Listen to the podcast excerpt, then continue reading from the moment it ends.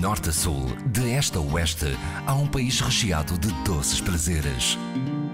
São Tentações de Portugal, com histórias para saborear na IRDP Internacional, com Adília Silva. O mar da palha que se formava no rio inspirou o nome de um dos doces mais conhecidos da região centro. A confeitaria portuguesa visitou Rocio ao sul do Tejo para conhecer melhor a palha de Abrantes.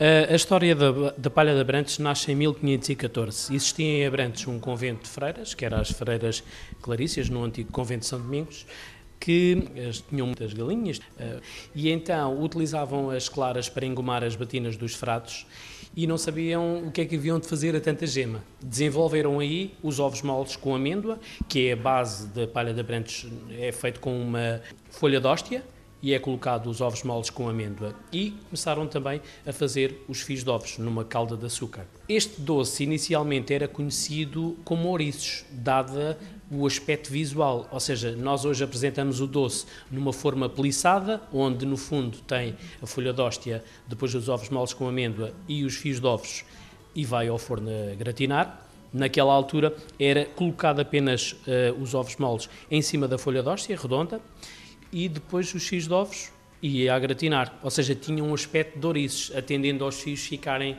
no ar. Depois, o porquê do nome Palha de Abrantes. Uh, derivado do o movimento fluvial que existia aqui em Recio ao sul do Tejo, o Tejo era navegável, existia o transbordo de veículos de tração animal de, de, do Alentejo a transportar palha para depois fazer aqui o transbordo e abastecer toda esta zona e transportar para Lisboa. Ao final do dia havia sempre pedaços de palha que caíam em cima ali do Tejo, daquilo que parecia o Mar da Palha. Daí aproveitaram esse nome para batizar este doce de excelência que nós fazemos aqui já há 40 anos. Para quem não conhece uh, ainda este doce, como é que nós o podemos descrever? Portanto, como é que ele aparece aos olhos uh, dos clientes? A palha de Abrantes é um doce que leva os mesmos ingredientes, por exemplo, que o Dom Rodrigo do Algarve, mas com uma saliência diferente. Os ovos moles uh, que fazem para o Dom Rodrigo não são tão cozidos. Depois é junto os fios de ovos e é passado numa calda com amêndoa amarga. A palha da Brantes é diferente. Os ovos moles são mais cozidos para ter uma textura e se manter o doce no ar.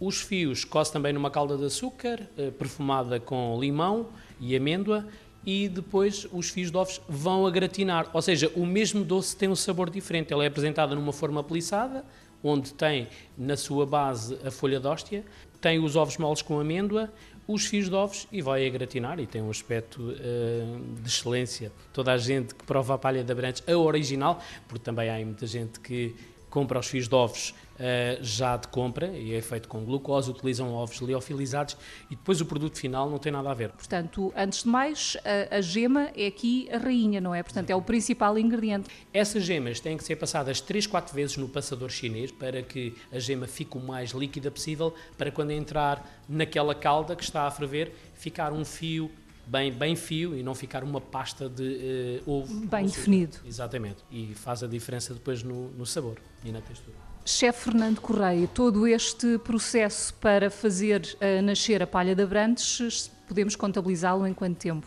Hoje, só para ter uma ideia, eu tive 3 horas e meia a fazer só fiz de ovos. Fiz 850 gemas, só hoje. Tenho dias que faço 3 mil. Há muita galinha a trabalhar para aqui. Exatamente, há muita galinha a trabalhar para aqui e é assim, todas as casas que, na sua essência, eh, trabalhem a terceira conventual têm que, ou então vão para, para o ovo liofilizado. Eu prefiro o ovo de casca porque o resultado final é completamente diferente. As texturas, os sabores, é completamente diferente de fazer um, o produto original. E em relação à, à, origem dos produtos utilizados, eles são aqui da região? Sim.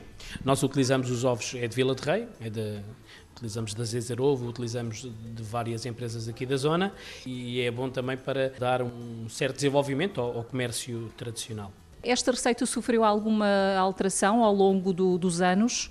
Eu um, como sou mais sou mais hum, exigente? sou mais exigente e mais perfeccionista em tudo aquilo que faço. E eu por exemplo hoje consigo fazer um fio muito mais fino qual que o meu pai fazia na altura mas pronto venho de uma escola e nós temos laboratórios onde fazemos desenvolvimentos o aspecto de quando nós visualizamos o doce é muito mais agradável. É, está ali a brilhar, não está abacento. Uma das tendências que eu penso um dia, quando ficar só eu, é, por exemplo, alterar o aspecto visual das coisas. Tenho pensado, por exemplo, fazer mesmo um fardo. Normalmente, quando se fala em palha, associam logo a palha dos animais, não é? Por isso, se quer espalha, vai a Abrantes. É, é, é, mais uma criação e inovação para o futuro. Não só isso, como o, o tamanho. A doçaria conventual é muito doce. Nós temos que começar a reduzir nas quantidades. Por exemplo, 340 calorias, mas eu posso fazer uma palha de Abrantes com 30 gramas e tem 94 calorias. Pronto chefe Fernando Correia é filho do homem da palha. Exatamente. Ele começou, penso que aos 11 anos, e aos 16 anos veio para Abrantes. E o meu pai veio para o mercado abrantino e revolucionou o mercado. Numa altura em que não se falava muito na divulgação dos doces, o meu pai começou uh, feiras de doçaria, aqui em Abrantes, em Mação, em Sardual, para Lisboa, ir para Santarém, para Porto Alegre, para o Crato, para Alcochete. Fomos para Paris também, para Partené começámos a, a deslevar o nome Palha da Branca aos quatro cantos, eh, nacional e internacionalmente, começou a ser mais falada pela nossa empresa. Isto é uma coisa pequenina, é um negócio de família, mas nós recebemos uh, excursões através do turismo, através de, agências de viagem e depois optamos por fazer um workshop demonstrativo com a história da palha. E aqui à cidade, e concretamente à vossa pastelaria, portanto a, a Tagit, de onde é que vos chegam os uh, golosos, os forasteiros, uh, à procura deste doce? De Cabo Verde, que nos seguiam através do, do Instagram e do Facebook. Uh, já nos veio gente da Guiné, já nos veio gente de Moçambique, onde eu já tive também a dar formação. já tive gente hum, de Angola. Ultimamente temos tido muitos espanhóis. Eu estive na, na Fitur, que é uma feira em Madrid a fazer demonstrações de pastelaria tradicional portuguesa.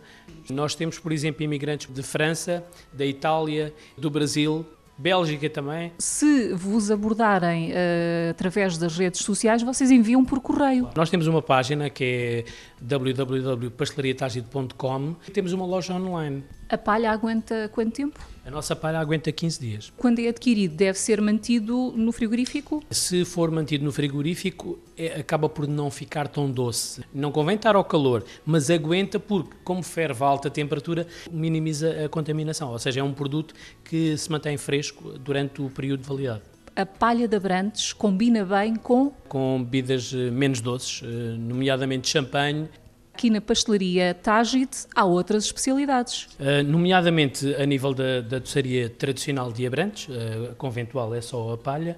Temos depois as limas, que é tipo uma capa de ovos e depois leva ovos moles e amêndoa e fios de ovos. Ou seja, na prática é quase uma trouxa de ovos, mas com um formato diferente e o aspecto visual parece um limão em cima, que é a tampa dos fios de ovos feito naquela, naquela capa que brevemente vamos ter aí.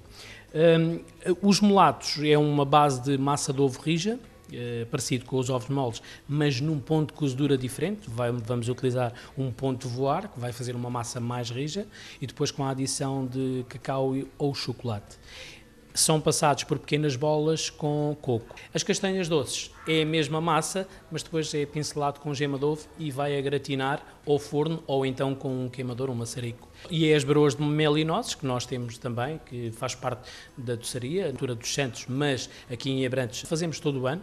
Hoje, por exemplo, nós fizemos cerca de 400, ontem fizemos 600 e tal, temos fins de semana de fazer 2 mil e tal. E ainda há outra especialidade. A tislada. Nós eh, somos conhecidos. Aliás, temos os primeiros prémios nestas quatro categorias: as tisladas, a palha de abrantes, as broas de mel e as castanhas doces. Ganhámos os primeiros prémios vários anos consecutivos. Chefe Fernando Correia, há algum local ideal, além da pastelaria Tágito, para eh, degustar a palha de abrantes aqui na cidade? Sim, o Parque de São Lourenço é um sítio bastante bonito, tem uma pequena albufeira onde pode passar a tarde e saborear ali a sua palha de abrantes de excelência.